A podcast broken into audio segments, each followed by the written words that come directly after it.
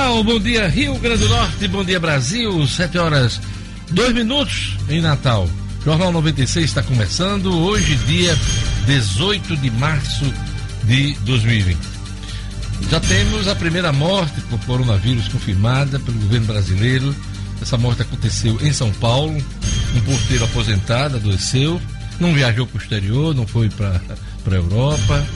Ah, e temos aí o primeiro caso de morte envolvendo aí uma contaminação comunitária, como os médicos chamam essa transmissão, que ninguém sabe a origem, é, o controle, quer dizer, é uma prova maior do que o vírus da doença está circulando já nas grandes cidades brasileiras. Temos outros casos suspeitos, no próprio hospital que este é, homem morreu, temos mais três ou quatro casos que estão sendo investigados de mortes e eh, hoje o, as autoridades de saúde pública vão, vão confirmar ou não se foi se essas mortes ocorreram por conta do coronavírus. Tem também duas mortes em investigação no Rio de Janeiro, inclusive de uma empregada doméstica, uma diarista que se infectou. A patroa dela viajou para o exterior da Europa, da Itália, e essa pessoa adoeceu, em poucos dias morreu. Mas não há ainda confirmação que é o caso, mais um caso de coronavírus. Ontem o ministro da Saúde, Henrique Bandetta, Luiz Henrique Bandetta, falou que nos próximos meses teremos aí muito estresse, pelo menos nos próximos três meses. E preparou o país para o aumento do número de casos suspeitos, confirmados também de mortes no país. Bom dia a todos, bom dia Luciano Kleber, bom dia Marcos Alexandre, Gerlane Lima, bom dia Edmo e bom dia Lugo Dias. Bom dia a todos. É, Gerlane, nos atualize os dados é, da Covid-19 no Brasil. Pois é, Diógenes, os dados notificados pelo Ministério da Saúde registrou ontem 291 casos contra 234 identificados na segunda-feira. Como a gente falou aqui, esses são os casos registrados pelo Ministério da Saúde, porque existem os casos subnotificados pelas secretarias estaduais e nesse caso o número ultrapassa os 300. Os Isso. 300 casos no Brasil, Diógenes. A maior diferença se deu nos casos suspeitos, que pularam de 2.064 para 8.819, quase quatro vezes. E São Paulo segue liderando aí com quase 200 casos, são 164 casos. O estado vem seguido pelo Rio de Janeiro, o Distrito Federal, Pernambuco e Rio Grande do Sul, mas também possuem casos Santa Catarina e Minas Gerais com 7, Goiás e Paraná 6, Ceará 5, Sergipe e Mato Grosso do Sul 4, Bahia 3 e Amazonas, Rio Grande do Norte, Alagoas e Espírito Santo 1. Aqui no Rio Grande do Norte, um caso confirmado, são 32 casos suspeitos, 25 descartados, como a gente falou ontem aqui, de acordo com o último balanço da Secretaria Estadual de Saúde. É, a grande preocupação agora é com o adoecimento de pessoas carentes, pessoas pobres, né? Pessoas que não têm plano de saúde, pessoas que precisam da rede pública de saúde. E, e as, como a gente até, eu acho que a tribuna ontem trouxe essa matéria, as UTIs aqui no Rio Grande do Norte já estão lotadas, sem, sem Covid-19. Se você tem uma demanda maior a partir de agora por conta dessa doença que é nova, que as pessoas não têm imunidade, aí nós teremos grandes problemas. As autoridades de saúde têm, têm orientado para que as pessoas só procurem os hospitais quando tiverem com o avanço dos, dos sintomas, né? E aí como é que a pessoa vai saber quando está mais grave e, e, e será que se for para o hospital, vai dar jeito?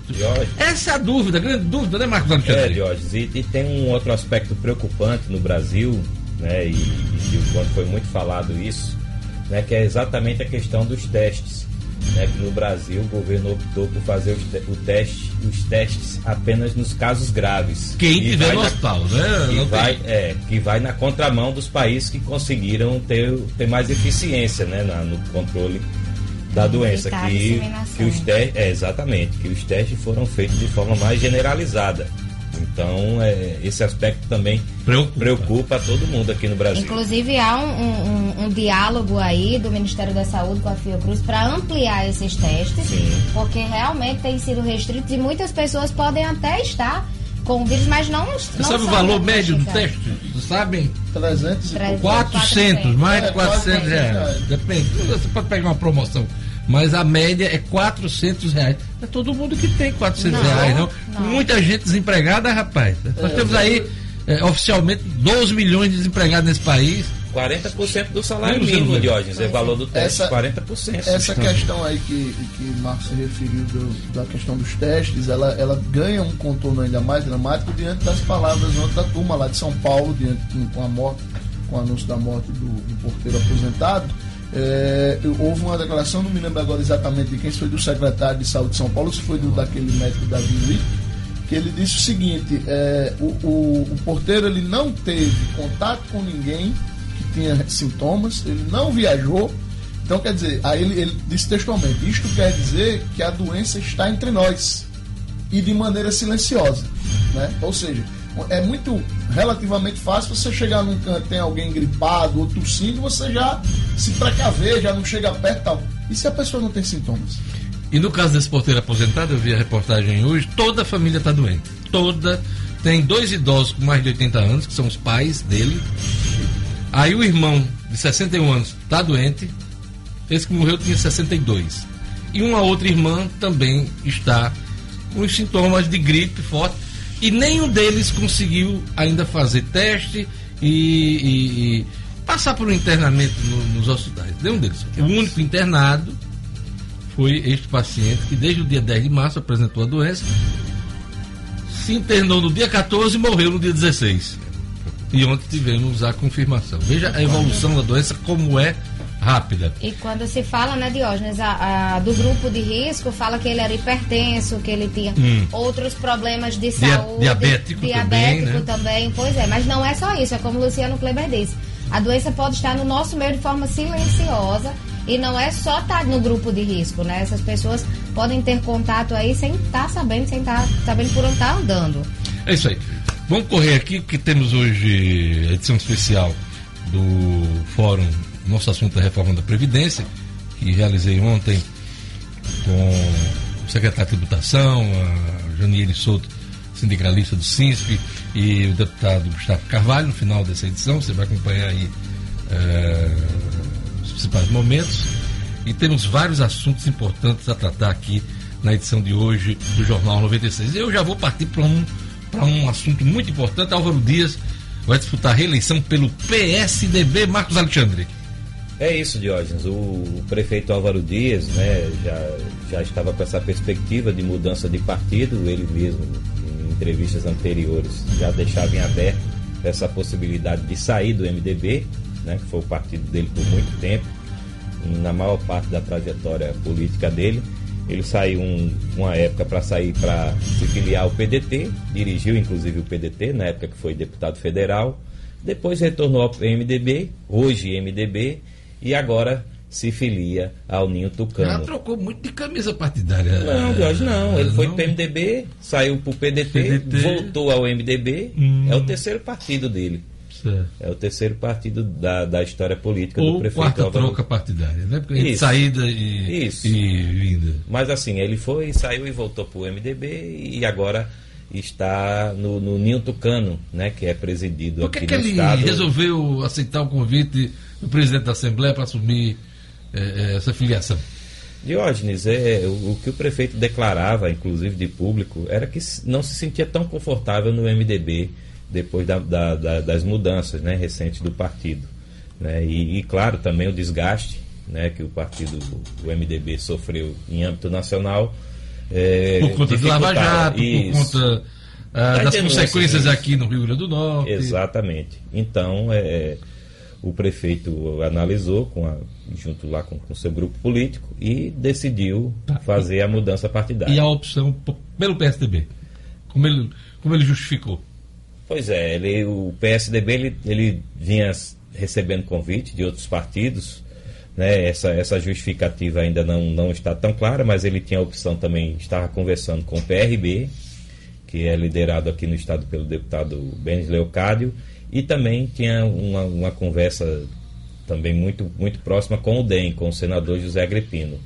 Mas realmente ainda não está claro aí o motivo, a razão por, por ele ter optado pelo PSDB O fato é que ele agora Tucano vai, vai disputar, é um, é um lance importante aí do, do, do, quadro eleitoral daqui da cidade, né, porque o prefeito é candidato à reeleição, vem liderando as pesquisas, e embora ainda não tenha, digamos assim, tá, sido taxativo sobre essa reeleição, sobre essa possibilidade de reeleição, né, está claro aí para quem acompanha a cena política que o prefeito vai disputar a renovação do mandato. É, ele vai para uma legenda que tem um presidente da Assembleia, que tem um grupo político é, consolidado, vai para um partido que tem um ministro é, do governo Bolsonaro, o ministro do Desenvolvimento Regional, é, Rogério Marinho, não deixa de ser uma possibilidade de abertura de portas em Brasília por meio de Rogério. Eu acho, eu acho que tem, eu acho que pesou muito desses dois desses dois certo, certamente Diógenes. E, e, também a gente não pode esquecer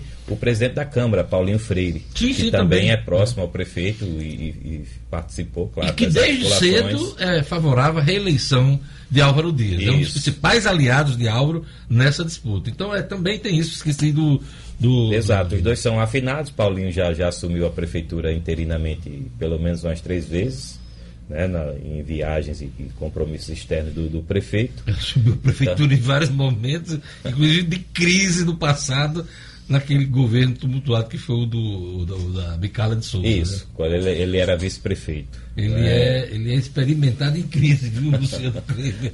Paulinho Freire. Aliás, um, um, dos bons políticos que nós temos aqui. Pelo menos pois é. Dá cara a tapa. Exato. Dá exato. cara a tapa. E, e, tem, tem ponderado, né, sensato, equilibrado, né, para tratar depois do, de receber das uma... questões de e tanto é que é chamado em momentos de crise, né? Depois de receber uma Câmara Municipal em crise, é bom lembrar que no ano passado ele devolveu à prefeitura mais de 5 milhões de reais. Ele fez um, uns ajustes da Câmara Municipal, Edmo. Essas coisas têm que ser louvadas.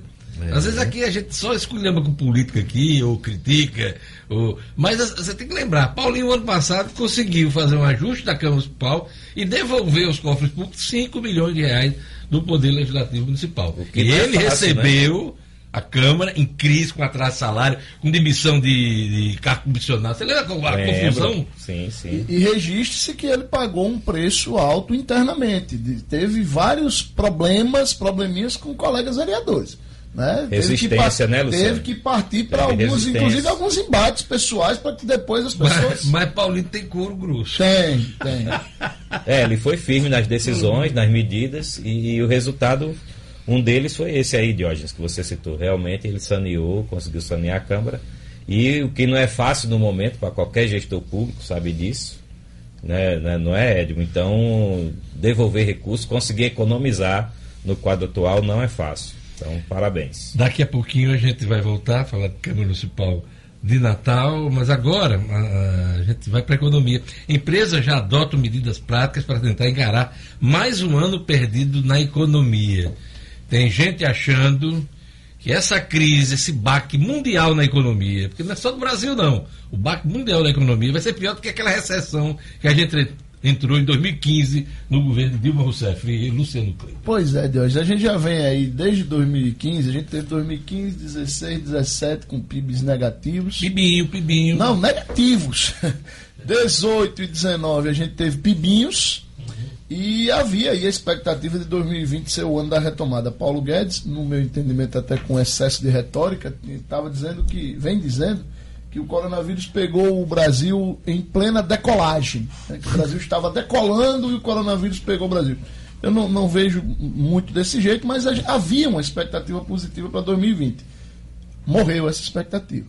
Morreu junto com essa pandemia do coronavírus. É, ontem o ministro Luiz Mandetta ele já estava dizendo que é, se nós nos preparemos para 20 semanas de dificuldades e de números em alta, ou seja, a gente está falando aí de agosto, para a gente começar a enxergar uma normalidade. Acabou o ano, estamos no, no agosto, a gente está no meio do segundo tá, semestre. Está começando a fazer a lista de amigos secretos. É, então é, é, já tem bancos ontem já soltando notas, aqui, os, os analistas de mercado já prevendo PIB zero ou negativo em 2020.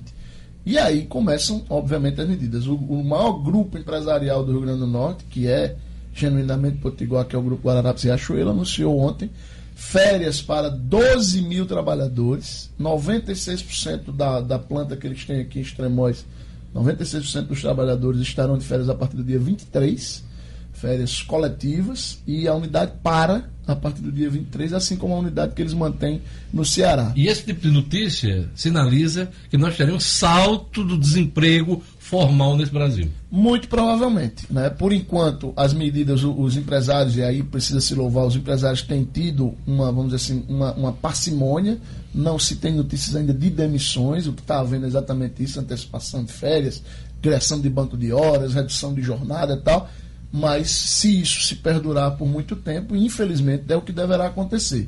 Então, o Grupo Ararapes, com essa medida, os shoppings de Natal, todos resolveram ontem seguir a recomendação da Associação dos Lojistas de Shopping, né, é, que previu aí a redução em quatro horas de funcionamento. Então, já a partir de hoje, todos os shoppings de Natal, ao invés de abrir às 10, abrem às 12 e ao invés de fechar às 22, fecham às 20. Você imagina aí quatro horas a menos de movimento você percebe que a gente, se você pegar isso no contexto geral, a gente está falando, sem considerar a redução natural de fluxo, a gente já está falando aí de uma redução de algo em torno de 25% de faturamento. Pois é, e estão fazendo isso porque diminuiu também a presença do público é, dos shoppings. Né? As pessoas não estão indo. Na verdade, eles estão concentrando mais o horário de abertura para ter um movimento. Tentar e mesmo assim não é recomendável muito movimento em nenhum lugar. Não, não pois é, é, é, inclusive há, há expectativas de que alguns shoppings eventualmente possam até reduzir é, o acesso. Não, não, não, aconteceu ainda, mas se acontecer, por exemplo, num domingo de a praça de alimentação de um shopping estar excessivamente lotada, pode haver sim medidas de contenção, de, de, pedir que as pessoas evitem entrar naquele momento, esperem do lado de fora para entrar depois, e, e aí é aquela história, você cria todo tipo de problema. Outra notícia que tem impacto direto no mercado de trabalho, foi anunciada ontem, de hoje, foi o adiamento do censo do IBGE, que seria feito este ano e será feito apenas em 2021. Por que, que isso tem impacto no mercado de trabalho? Seriam contratados 200 mil recenseadores. Isso. Né? 200 mil pessoas que teriam um emprego temporário de algo em torno de 3 a 4 meses. Mais 200 mil pessoas que iam ter contato direto com as pessoas, Sim, com as residências das pessoas, contato, iam correr riscos. A validade da medida é, é indiscutível. Eu estou colocando aqui os impactos dessa medida hum. na economia. Né? Então, as empresas já começam a tomar medidas que terão impacto direto no resultado econômico deste ano. O Edson Bernardo está mandando um abraço para o Marcos Alexandre. O Edson Bernardo está dizendo aqui, e os 12 milhões de desempregados que Gevidebeck sobrevive de bicos? Você é, lembra desse personagem? O... De, acho que Jô Soares, Gevidebeck. É, Gevidebeck. Abraço, Elton.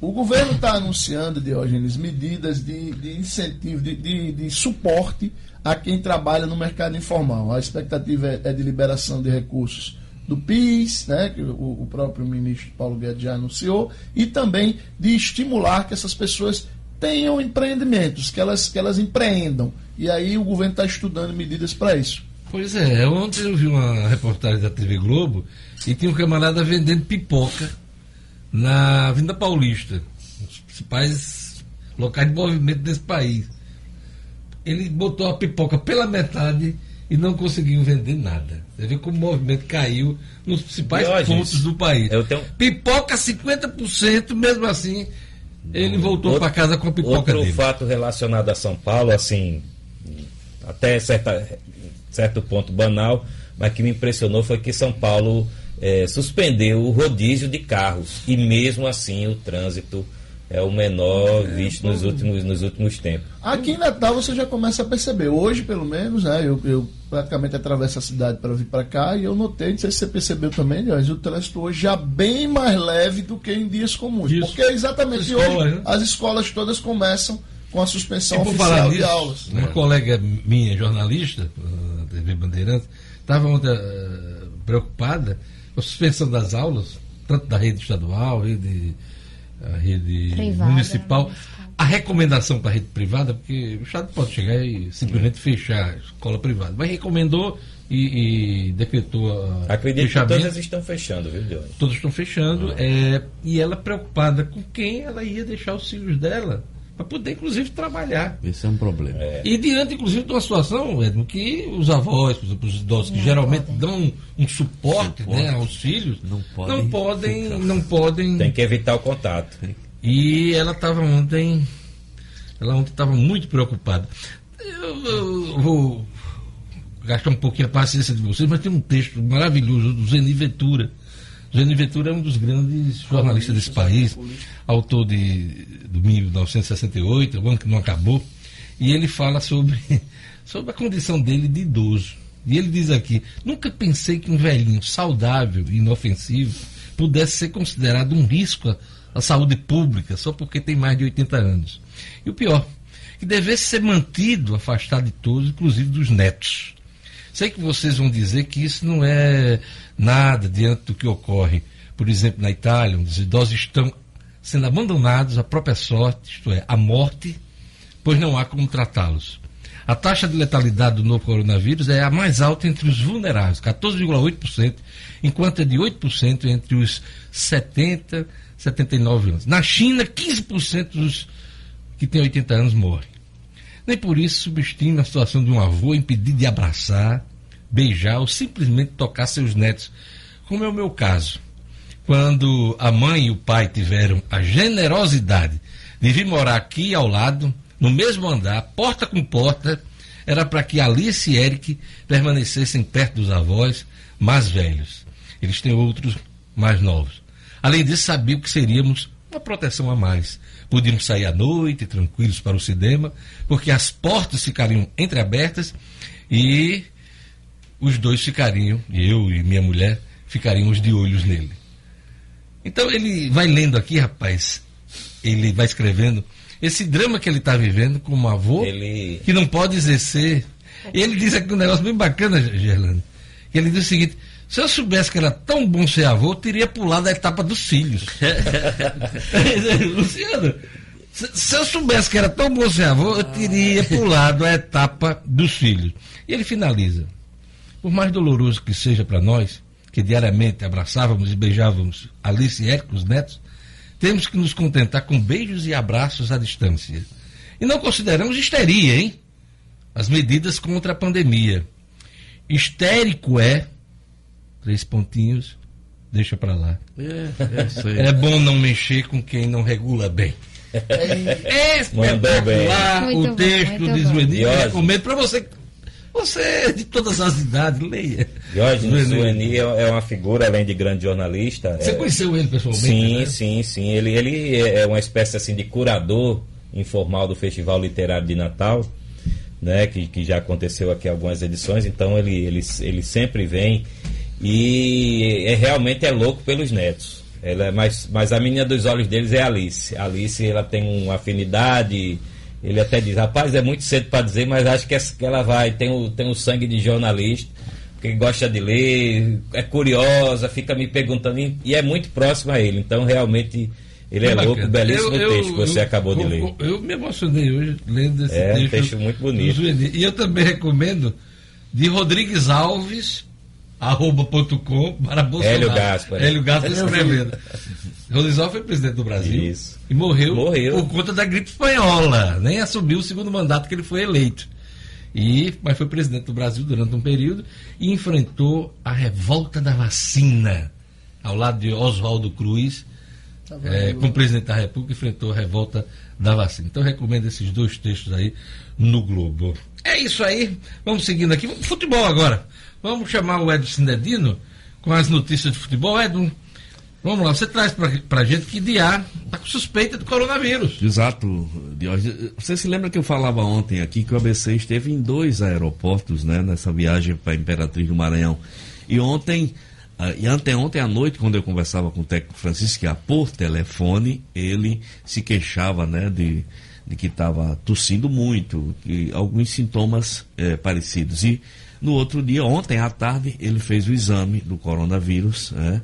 e vai ficar três dias eh, no seu apartamento esperando o resultado.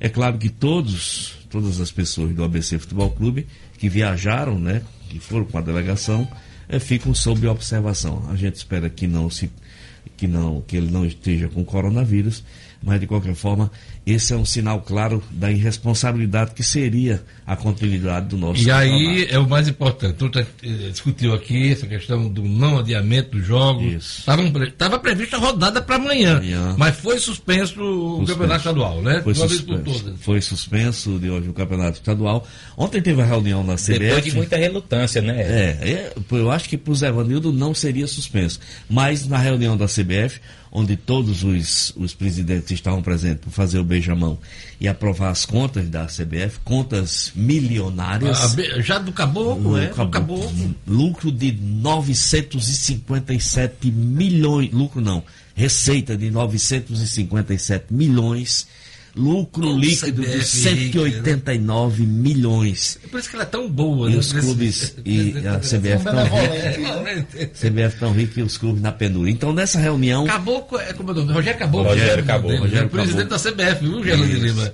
Então houve a recomenda recomendação a todas as federações e finalmente o nosso campeonato foi suspenso. Com esse lucro, viu, vai dar para contratar Jesus. Dá para contratar Jesus. Melhorar. Dá para contratar. Dá não, não deixa com Jesus, não. vontade danada de tirar Jesus. Não, pelo contrário, eu já me decidi ontem a acompanhar. Você vai acompanhar? Não, a gente né? já disse que não quer. Não, esse lucro autorizou. Baixa que um torcedor. Não, não, não. Autorize. Não, não, não. Eu já decidi. Eu vou passar temporariamente a ser flamenguista. Eu fiz uma pesquisa 0% para vocês. Hashtag, hashtag não queremos Diógenes. é, você, é do jeito que você, você é do jeito que é pé de giga, é você começar a torcer pelo Flamengo e o Flamengo começar a perder. Não, tô fora. Já houve, Ei, já houve quase tropeço contra a Portuguesa. Pois é. Pois é, já disseram que o, é, o objetivo é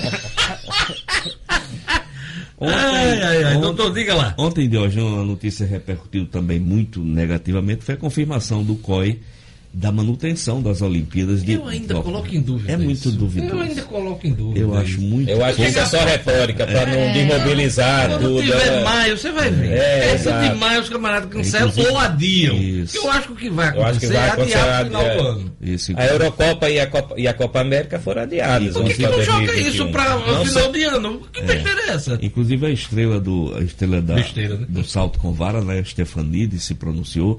Teve uma, uma lenda do rock canadense que faz parte do comitê olímpico, que é a Hayley Whiteheiser, dispararam contra essa medida, achando que é uma falta de senso, é uma falta de responsabilidade a manutenção é, de hoje tem, e tem outro problema. Os atletas, a preparação dos atletas. É, Ontem eu vi uma declaração de Robert Scheid, que é nosso grande campeão olímpico, velejador, e ele dizendo que não conseguiu treinar.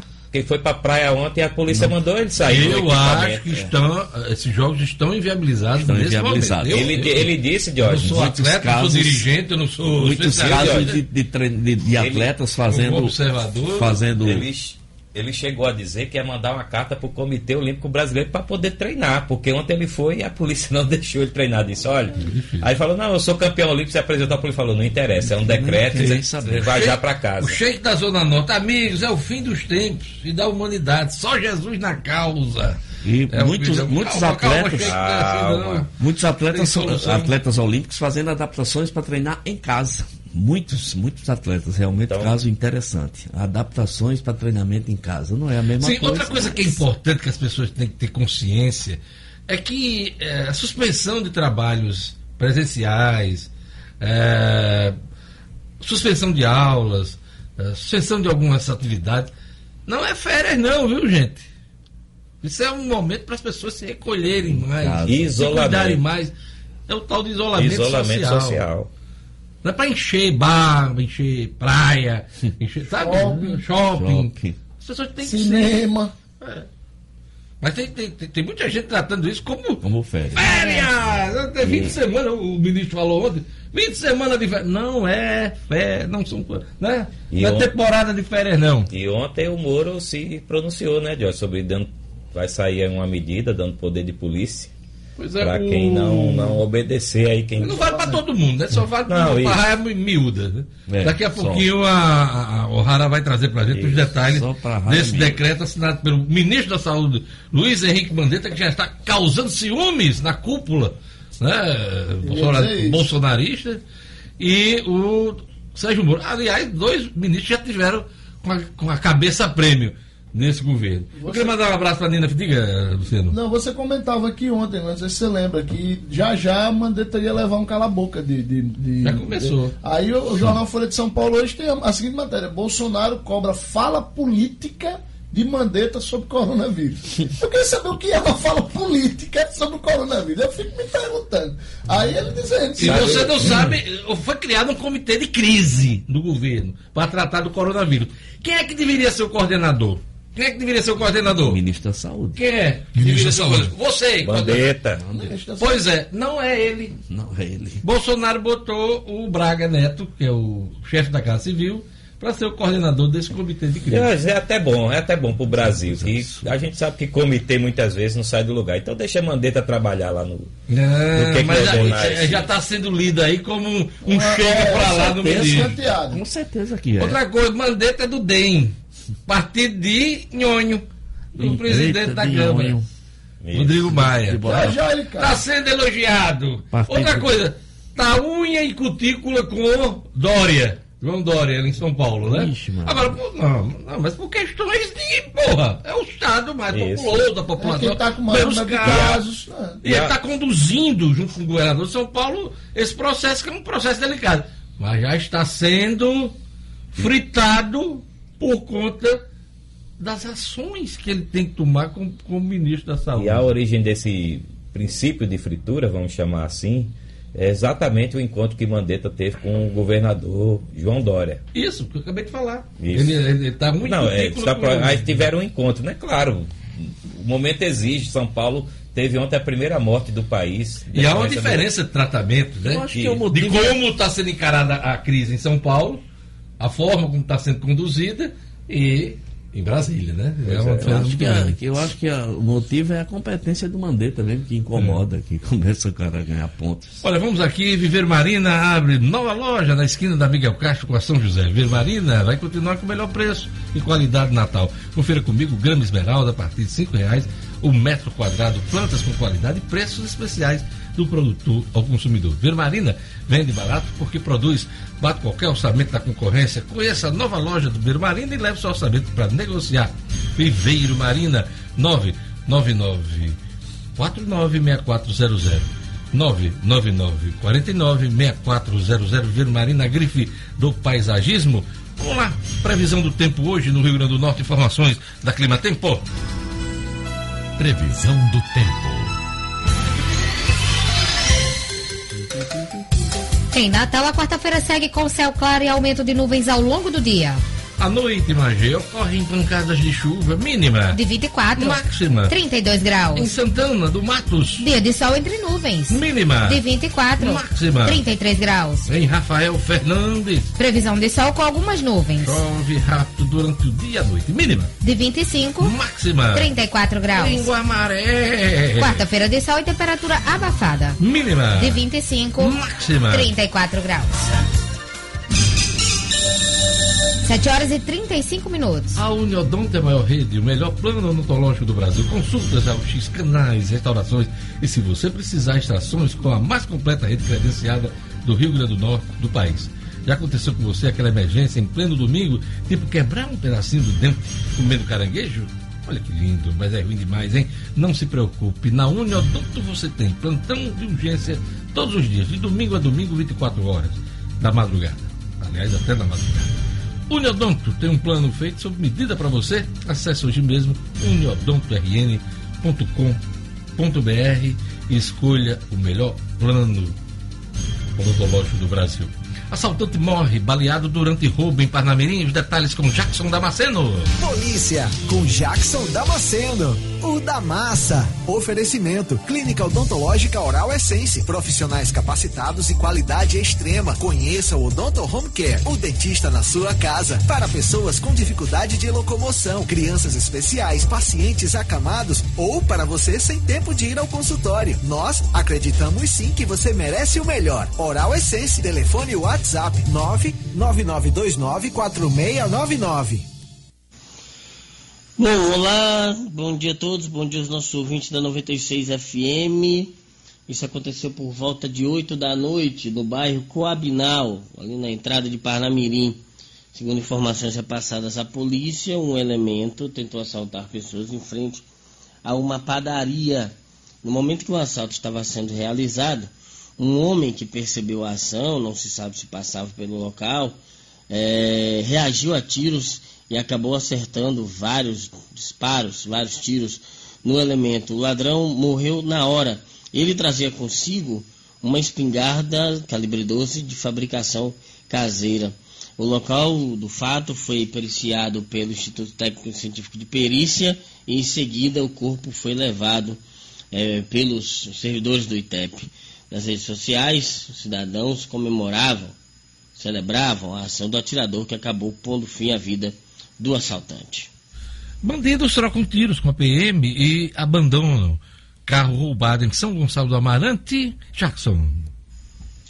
Os policiais militares da Rocan fazem um patrulhamento de rotina no bairro de Novo Santo Antônio, é, lá em São Gonçalo do Amarante. Acontece que eles se depararam com elementos que ocupavam um gol preto. Esse gol havia sido roubado há pouco tempo, tomado de assalto de um cidadão, lá mesmo em São Gonçalo, perto da prefeitura municipal, ali no centro da cidade.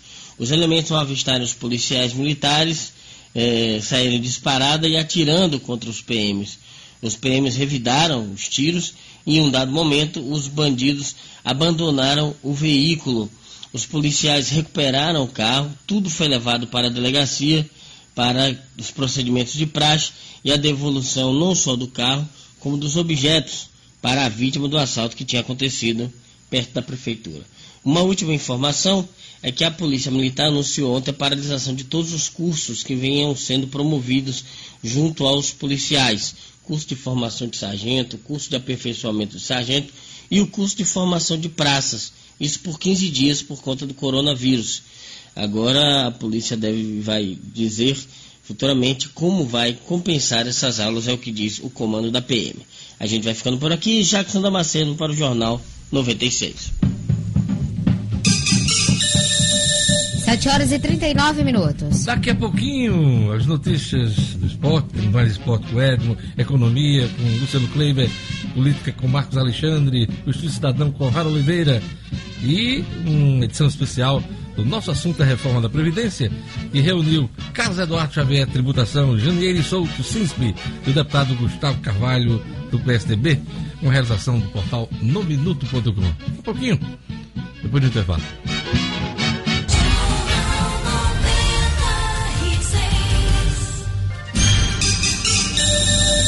Estamos de volta, 7 horas e 40 minutos.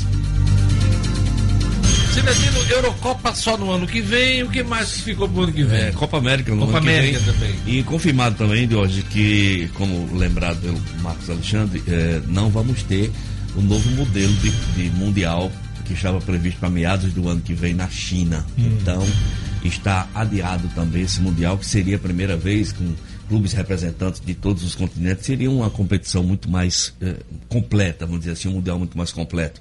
Então, de hoje, só dando uma repassada do que eu já falei, amanhã não vamos ter América e Globo, que estava marcado, o Campeonato Potiguar. Tá está suspenso. o Campeonato Potiguar. Que bom que fez luz, que fez justiça, que o bom senso prevaleceu.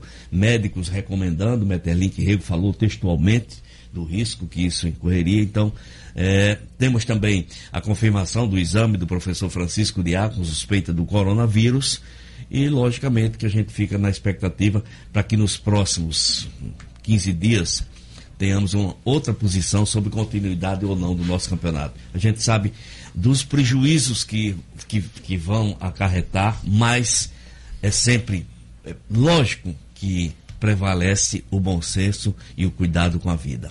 É isso aí, É? obrigado, Cinedino. Vou dar um abraço pro nosso ouvinte, né? Raimundo Freire, um abraço também pro Lucenildo Costa, que está acompanhando o Jornal 96, está desejando a to- proteção a todos aqui, que Deus proteja todo mundo. Obrigado, E obrigado, obrigado. Elogiando aqui a bancada. Um abraço para Nina Ferreira, um abraço também pro Zé Antônio Nunes de Souza, Maria das Graças Dantas. Quem mais? É, Gerlane Lima no YouTube. O Luciano Rocha da Silva que tá dizendo Diógenes torcer pelo Flamengo, não. Viu, Luciano Rocha da. Silva? Rapaz, eu pois tô querendo é. juntar os vencedores. Ninguém quer, viu? Não, mas eu, se eu quiser, eu tô. É, mas vai é. ficar sozinho. Isso é uma decisão unilateral. Jorge, a gente ignora. Jorge, queira não, vice.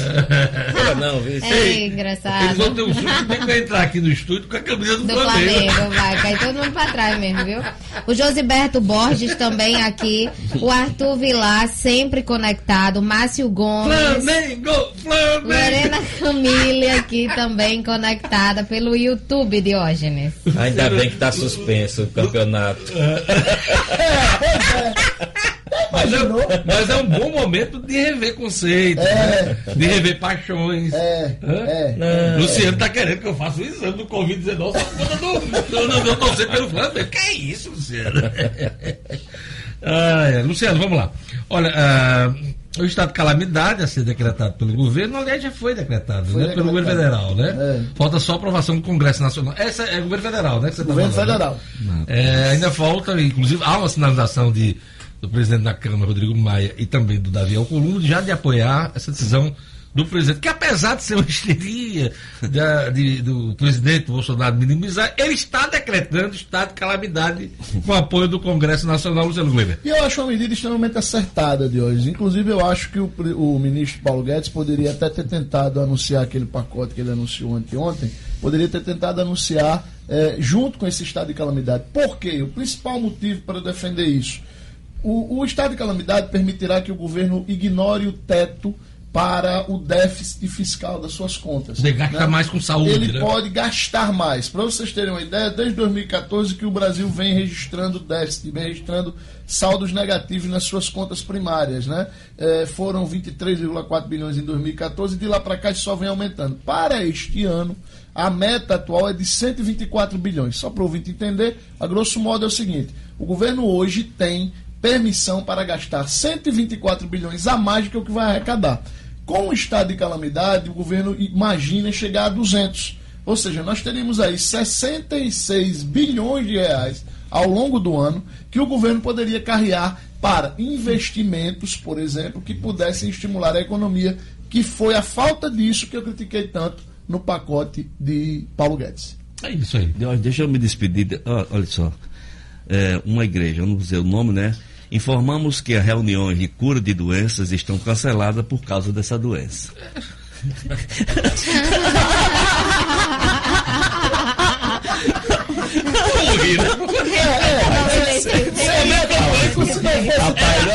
Era o único departamento que deveria caber.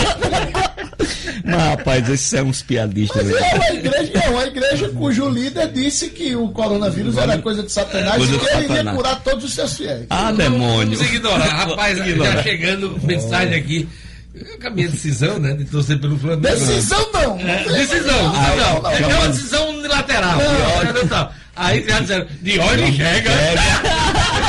Jagger. Jagger. Mick Jagger. Meu Deus do céu. Quando eu tiver na torcida da Não, não, não, não, não. Tá é linda aquela camisa do Flamengo, essa última. Tô, é, mas a camisa do Flamengo toda a vida foi linda. Não, Muito mais bonita tem uma daí. A porcaria do Vasco. Parece que o cara tá usando um cinto de segurança. Não me ataque. Quem é Vasco?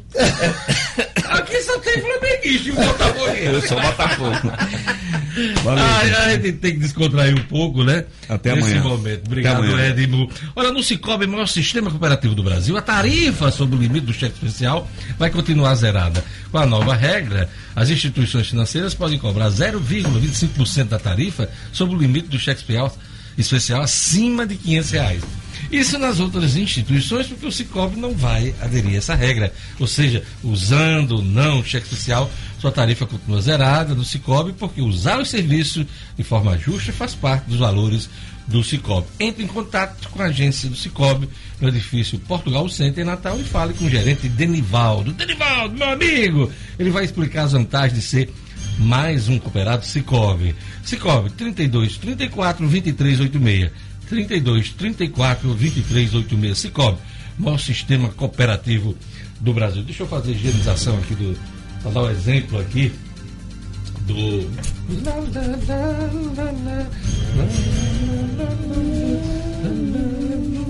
Tem um jeitinho, viu, Diógenes? Quem canta seus males espanta. É, é, Luciano, hoje tem Copom, né? Hoje tem Copom, uma expectativa muito forte de redução brusca da taxa de juros, pressão grande sobre o Conselho de Política Monetária do Banco Central. É isso aí. Gerlane Lima agora vai falar sobre as escolas públicas e privadas. Ontem o governo suspendeu as escolas na rede pública, mandou fechamento das privadas. Gerlane Lima.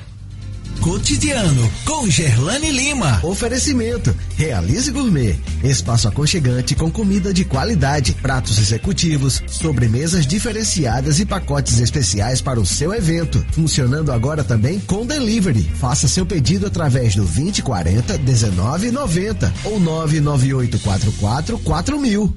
Gerlane Lima. Pois é, Diógenes, as aulas aí da, da rede pública e privada de ensino do Rio Grande do Norte foram suspensas por 15 dias, de acordo com o anúncio feito ontem pelo governo do estado. E a medida é justamente evitar o contágio, como a gente tem falado aqui, do novo coronavírus. Vale já a partir de hoje, segundo afirmou a governadora Fátima Bezerra ontem. Essa iniciativa ela foi tomada após uma reunião com os representantes dos municípios, dos sindicatos das empresas privadas, além dos conselhos estaduais. Logo após o anúncio, Diógenes, o prefeito de Natal Álvaro Dias também informou a suspensão das aulas na rede municipal a partir de hoje, mas no caso da capital, esses 15 dias serão contados como antecipação das férias do meio do ano.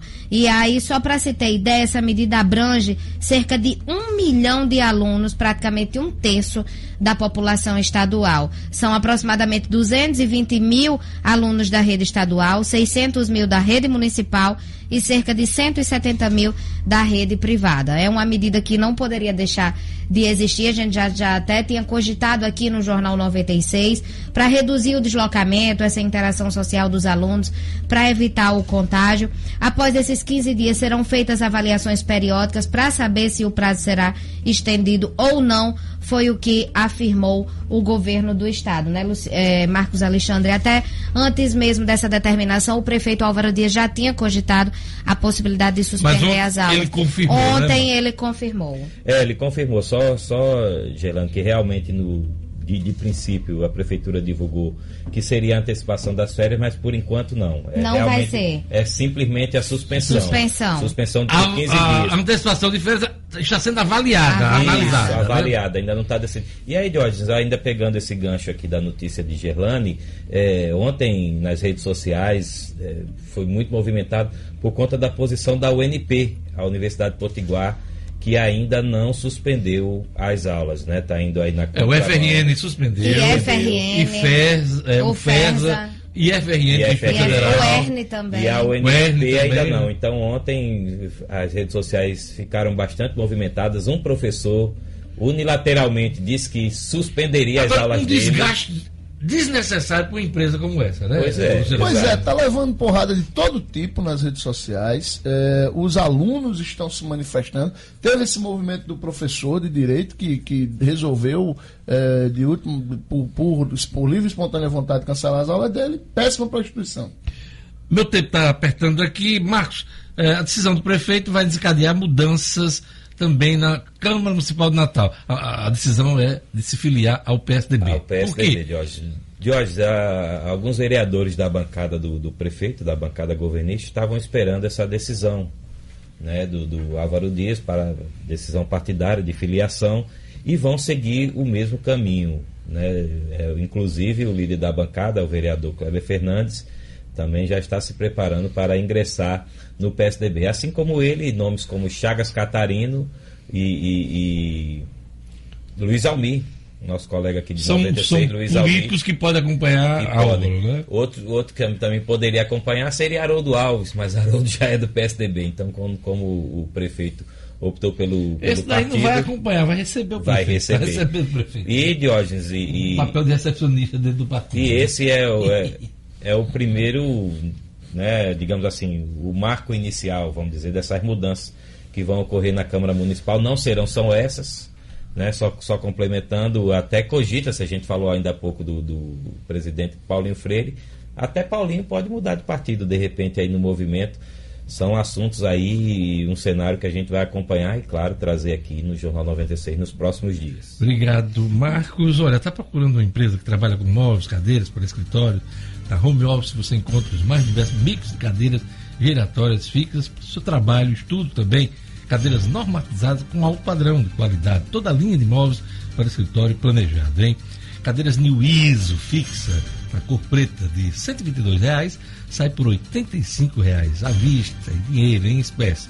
Home Office, empresa especializada na manutenção e reforma de cadeiras para escritório de todas as marcas, além de estofados em geral, hein?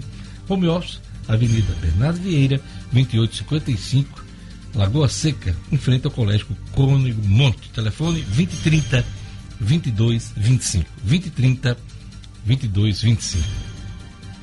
E aquele recado da Atenas, Atenas Turismo é câmbio sua viagem completa, a melhor opção para você comprar sua moeda estrangeira com segurança e comodidade. Dólar americano, dólar canadense, euro, peso chileno, peso uruguaio ou livre esterlina.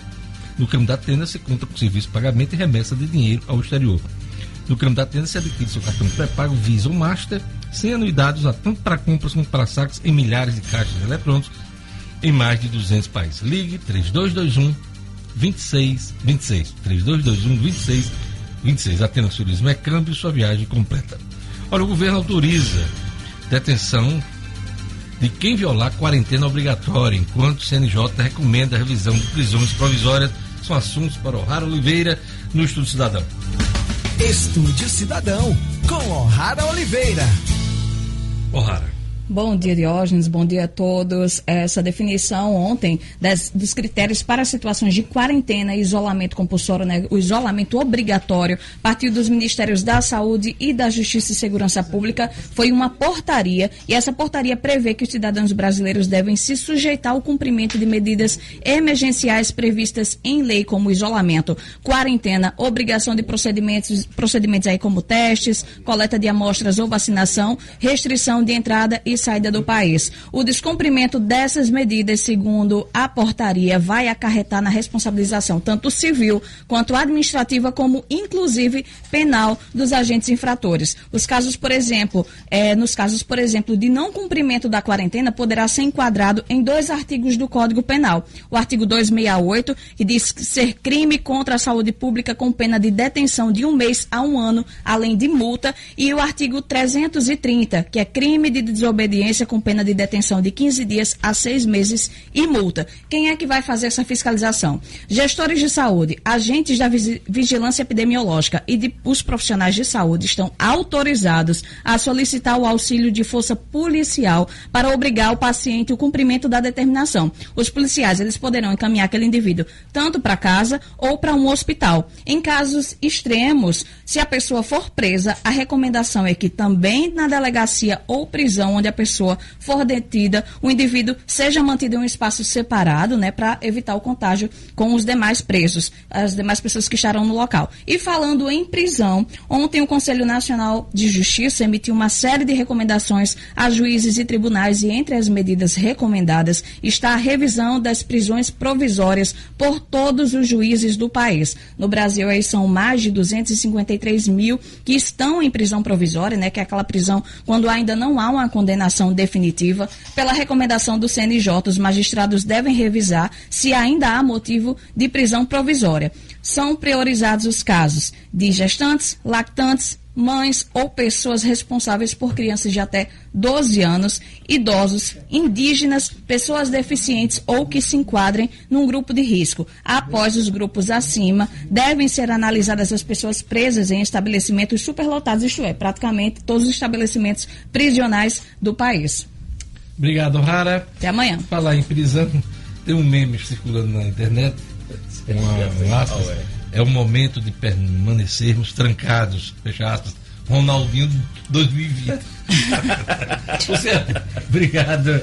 Obrigado. Você, até Já, amanhã, né? E até... aquele recado de sempre. Peraí, dois, dois recadinhos rápidos. Hum. Primeiro, mandar um abraço aqui pro jornalista Hudson Helder, que elogia nosso programa, a equipe. Hum. Grande né, um Hudson, chefe de reportagem do Jornal Tribuna do Norte. Exatamente. Um, um abraço também para o Elton Bernardo, né, que deu um abraço. Você já mandou.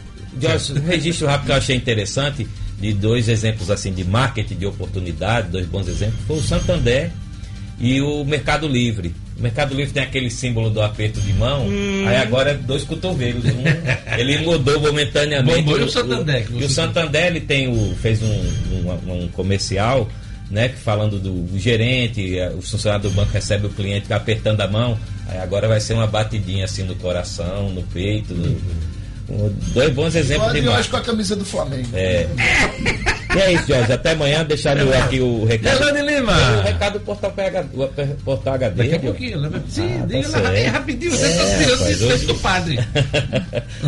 Vamos acessar o Portal HD, Portal de Notícias Jurídicas e Políticas aqui do Rio Grande do Norte portalhd.com.br e até amanhã. Um abraço a todos. É isso aí. A gente vai agora para a edição especial do nosso assunto da reforma da Previdência, que reuniu ontem Carlos Eduardo Xavier, tributação, Janiele Souto, do SINSP e o deputado Gustavo Carvalho, do PSDB. Você vai acompanhar a partir de agora no Jornal 96. Vamos lá. Eu quero seguir eh, perguntando ao, a todos aqui, aí, em primeiro lugar, ao secretário de tributação, Carlos Eduardo Xavier, se há margem de negociação no parlamento. Por que, é que eu estou perguntando isso? Porque boa parte dos sindicatos, na reta final das conversas com o governo, deixaram, uh, deixou de conversar e essa, essa parcela se retirou do debate e está focando agora na Assembleia. Estou perguntando se há margem de negociação, porque a comissão especial da matéria é formada só por deputados da base do governo. Com relação ao seu, ao seu questionamento, se há margem de negociação. Se há margem de negociação, eu acho que, primeiro, que a, o projeto agora está sob a, a, a, análise da Assembleia Legislativa. É uma decisão da nossa Assembleia Legislativa. É importante é, os, os, os, os, nossos, as pessoas que estão assistindo esse, esse programa é, saberem que a governadora não tem nem mais poder de veto sobre esse tema, por se tratar de uma, de uma proposta de emenda da Constituição. mas os deputados da base, inclusive o líder do governo, que é o presidente da comissão especial, o deputado George, George Soares, disse que é, a matéria vai contar como chegou do, do, do, do executivo e a disposição é não aceitar emendas. Não. É, assim, eu não, não vi o deputado Jorge falando isso, eu não, eu não acredito, inclusive, porque hoje mesmo. Tanto tive... é que houve reação da própria é, oposição, não, não, é... e se não tiver negociação, é, não tiver análise das emendas, não vai ter, não vai ter voto da oposição. Não, Jorge, eu quero, inclusive, fazer justiça. O deputado Jorge, inclusive, me procurou, vem me procurando, vem procurando a bancada da oposição, conversando, já disse que há por parte do, do governo, como nós acreditaríamos que houvesse é, a, a, possibilidade de discutir algumas recuo, emendas. Então, mas as primeiras declarações foram Eu não, eu não, não tinha tido conhecimento dessas. Eu confesso que também não. Eu acho que a gente tem. A imprensa sim, noticiou, é por isso que eu estou fazendo menção a, a, esse ponto. A gente tem sim, eu vou. Ele, eh, o deputado Raimundo Fernandes vai me passar hoje essas 13 emendas né, que foram apresentadas na comissão especial. A gente vai analisar é, aquelas que, que, que, forem dentro de, de, dessa razoabilidade, é uma, é uma, questão que precisa ser dita. É, o deputado Gustavo, é, Diógenes, Janeiro, aqueles que estão nos assistindo, infelizmente, ninguém queria fazer essa reforma. Ninguém, é, é, a governadora não entrou no governo com o desejo de fazer essa reforma. Eu não tenho nenhum prazer de comandar um tema como esse, até porque eu sou servidor público estadual. Agora, a gente, se a gente vai fazer uma reforma que a gente é obrigado a fazer e a gente necessita fazer, a gente não pode fazer uma reforma, por exemplo, para reduzir a alíquota de quem hoje paga 11 para passar a pagar 7,5. Porque ao invés da gente ter uma economia, a gente vai passar a ter déficit. Então, a gente entende a posição da, da, da oposição, a gente está disposto a sentar até para conversar com os deputados da oposição, mas a gente não pode fazer uma, uma, uma, proposta de reforma é, previdenciária que, ao invés de trazer economia e trazer viabilidade para esse sistema, ela piore o déficit que hoje nós temos na, na, na nossa Previdência Estadual. É, eu queria, antes de passar a palavra para a Janeire, é, que o deputado falasse o grosso das propostas apresentadas nas emendas da, da Comissão Especial. O senhor tem aí... Estou aqui com todas elas, na verdade são oito, mais duas, Diógenes e secretário de Casa Eduardo, são mudanças de texto, como houve a apresentação da emenda, duas delas necessitou.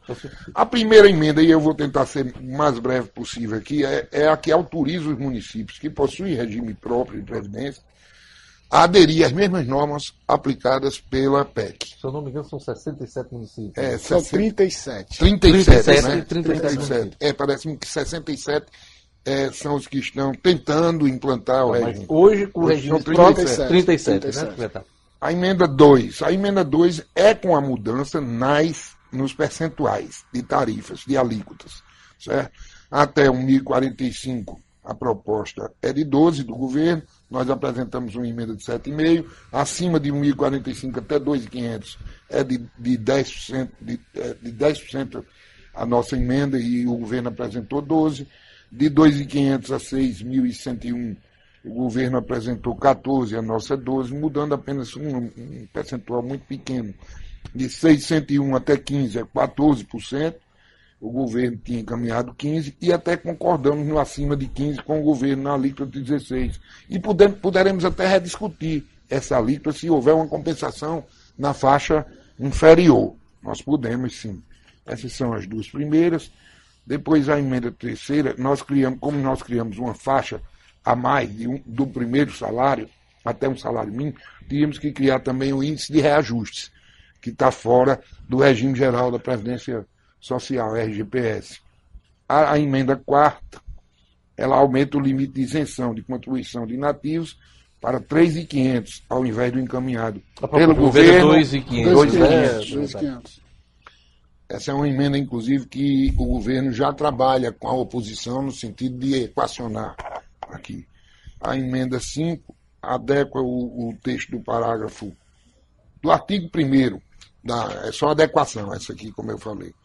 Emenda 6. Inserir a idade mínima de aposentadoria das mulheres que trabalham em efetiva exposição a agentes químicos, físicos e biológicos prejudiciais à saúde ou integridade física. né? É, porque o homem já havia, já havia sido É na questão da pontuação. né, Apresentado, deputado? na Isso, pontuação. A pontuação Quando- é igual do homem e da É, mulher. quando Isso. muda a idade, exatamente. A, a- a outra é exatamente isso, a alteração na pontuação, na regra da pontuação.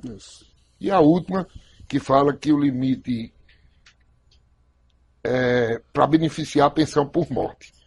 Que o governo acha que deveria ser a contribuição mínima com mais 60%, e nós achamos que a contribuição devia mínima ser de 6,100 mais de 60%. Janiele Souza. Veja só, nós estamos tristes com a fala, segunda fala de Cadu, que é uma pessoa que a gente sempre elogia na relação com o fórum, mas o governo demonstrou aqui uma total irresponsabilidade e insensatez. Irresponsável, Cadu, tem sido o governo com esse debate, porque está tentando empurrar de goela abaixo na sociedade a PEC da morte. Lá em novembro, lá em dezembro e janeiro não tinha coronavírus. Tá certo? O coronavírus praticamente é do carnaval para cá. Irresponsável não é o fórum dos servidores, não é o, é o governo e é inconsequente. Tá certo? Por quê? Porque fez sem cumprir os preceitos mínimos, sem ter as continhas. E querer hoje reduzir o salário, confiscar os salários dos servidores, nós não vamos ficar com cara de paisagem diante disso.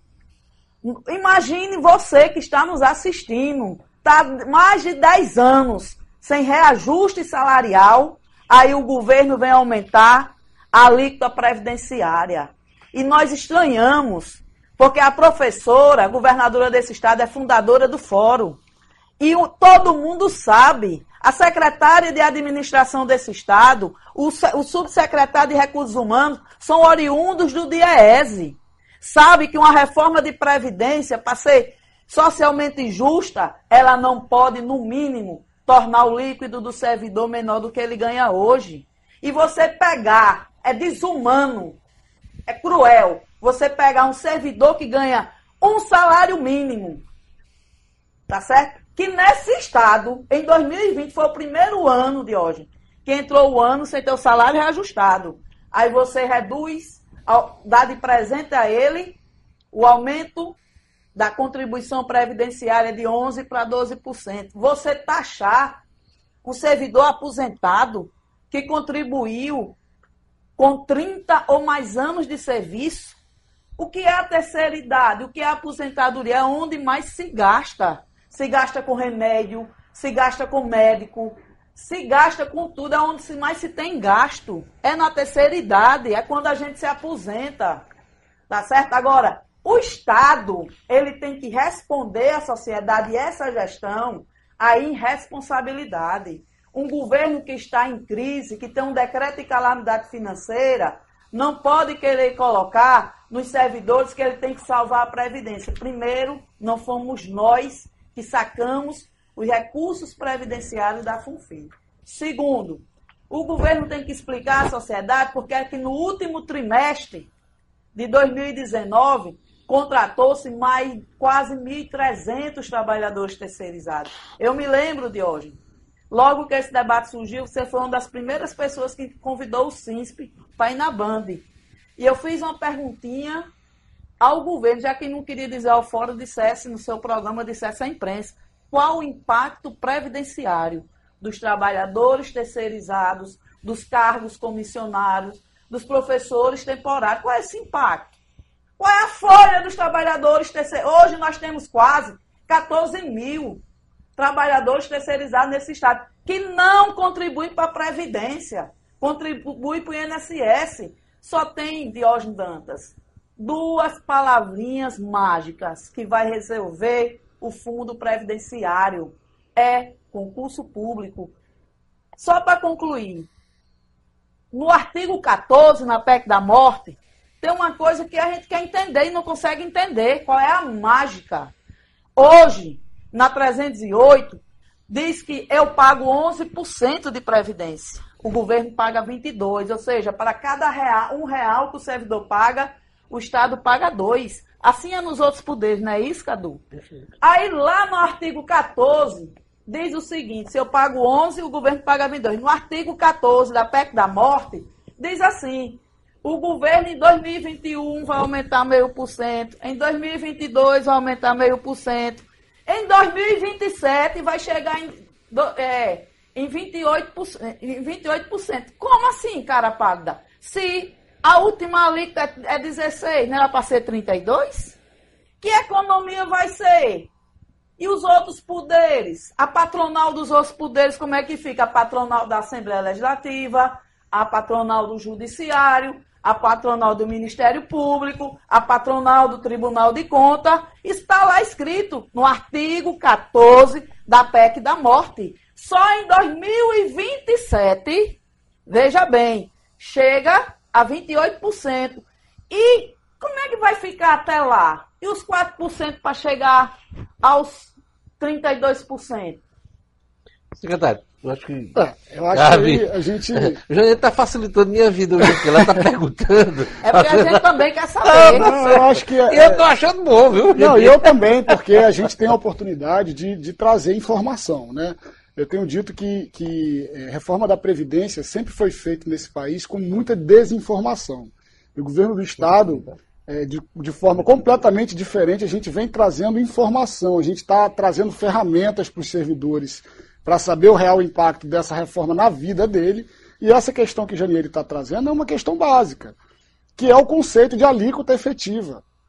É, você, quando você bota a alíquota de 16% na última faixa salarial, aquele servidor que ganha acima de 15 mil reais, ele não vai pagar efetivamente 16%. Ele vai pagar. É como é uma regra muito parecida para quem está tá, tá assistindo a gente é uma regra muito parecida com a do imposto de renda. Então, a alíquota efetiva máxima que a gente chega nesse projeto dá em torno de 15,3%, certo? Então, Janine, é, não dá para chegar a uma alíquota patronal de 32%. Ela vai chegar nesse patamar realmente de 28%. Aí, aí outra questão, por que essa postergação do, do incremento das alíquotas? O governo do Estado e aí o deputado é, Gustavo pode, pode é, é, confirmar o que eu estou falando, a gente congelou os duodécimos dos poderes desde o ano passado. E a gente, se a gente aumenta, se a gente incrementa de uma vez só essa, essa alíquota patronal, veja que é o dobro da do servidor. Né? Esse impacto vai ser direto na, na, nas contas dos poderes. Então a gente fez uma postergação começa a aumentar no ano que vem, mas a gente fez um aumento escalonado dessa, dessa alíquota patronal. É importante também que as pessoas, as pessoas que estejam nos assistindo tenham é, é a consciência do conceito de alíquota efetiva. Então, quando as pessoas dizem, não, é, fizeram até um meme com. É, colaram 14% na testa da governadora, dizendo que ela ia taxar o aposentado é, que ganha abaixo de R$ 6.100, que é o teto do RGPS, em 14%. É mentira. E a calculadora que o governo desenvolveu está lá, está na internet para as pessoas atestarem o que eu estou falando. Aquele servidor aposentado que ganha, por exemplo, 5 mil reais, quando você aplica 14% para ele, ele, ele iria pagar 700 reais. Ele não vai pagar. Ele vai pagar 14% em cima do valor que extrapola o valor de 2.500 reais. Então, ao invés de dois, de 700 reais, esse servidor vai pagar de contribuição 350 reais. Então é importante a gente informar as pessoas.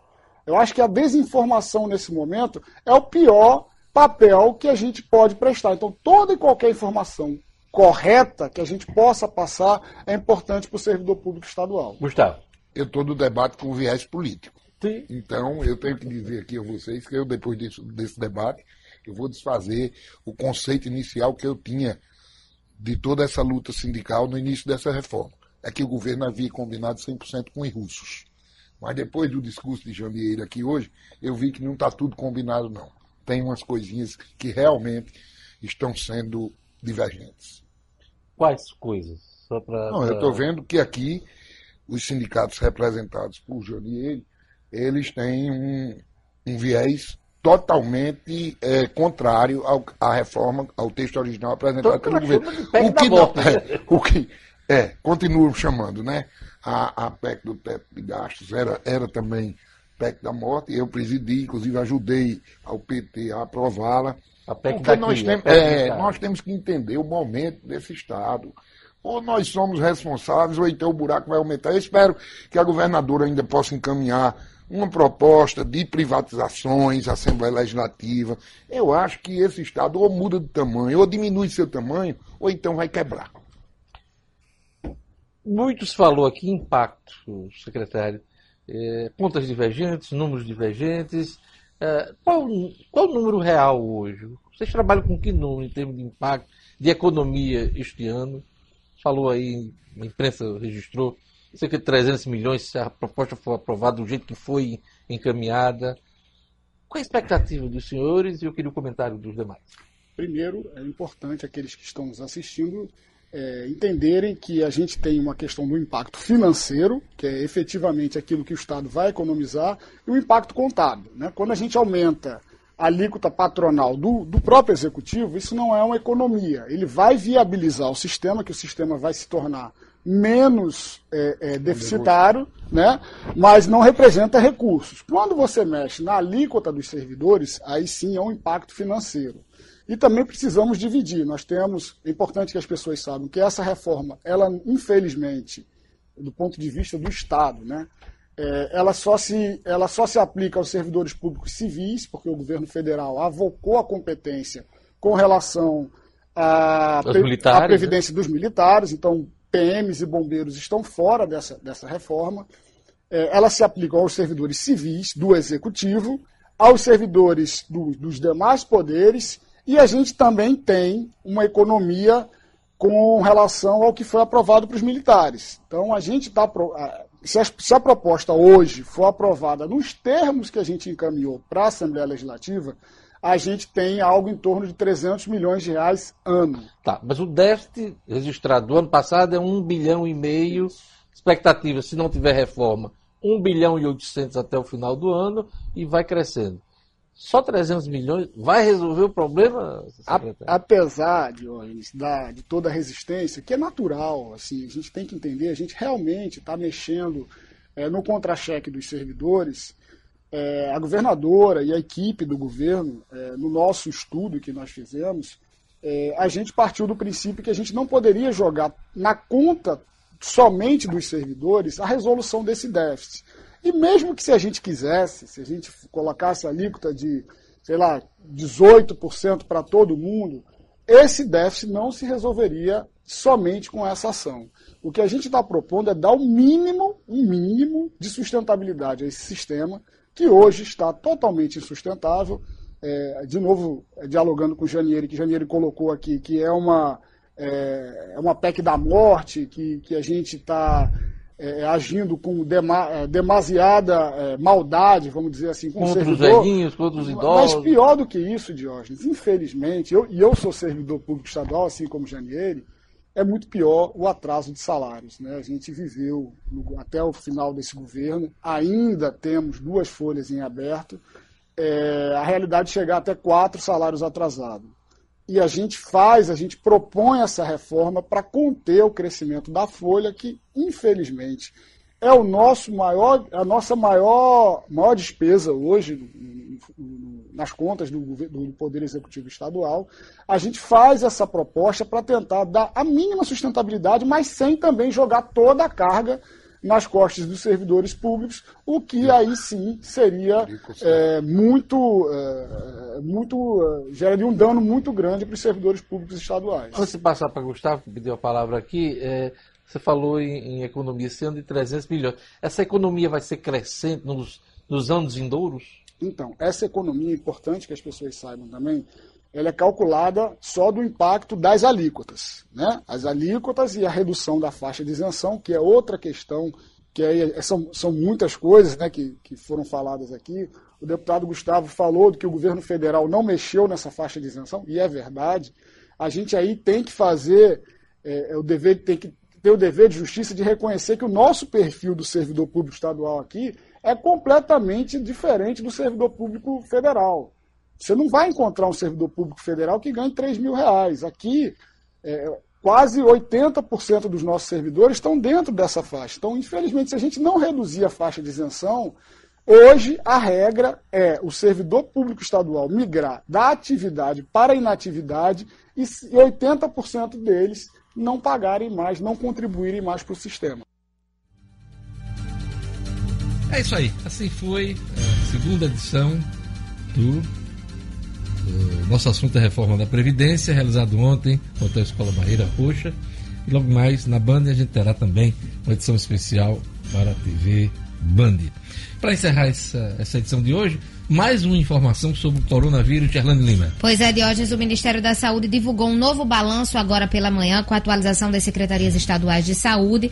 Até às 6h50, 350 casos confirmados do novo coronavírus no Brasil, em 17 estados e no Distrito Federal. O último balanço que foi divulgado ontem, que a gente abriu o jornal hoje, contabilizava 291 infectados. Já passamos dos 350. É isso. Obrigado, Gerlane. Obrigado, Rara Lugo. Vem aí, Padre Francisco Fernandes, com fé na vida. Se cuida, hein, cara? Se cuida. Até amanhã, no Jornal 96. Até amanhã.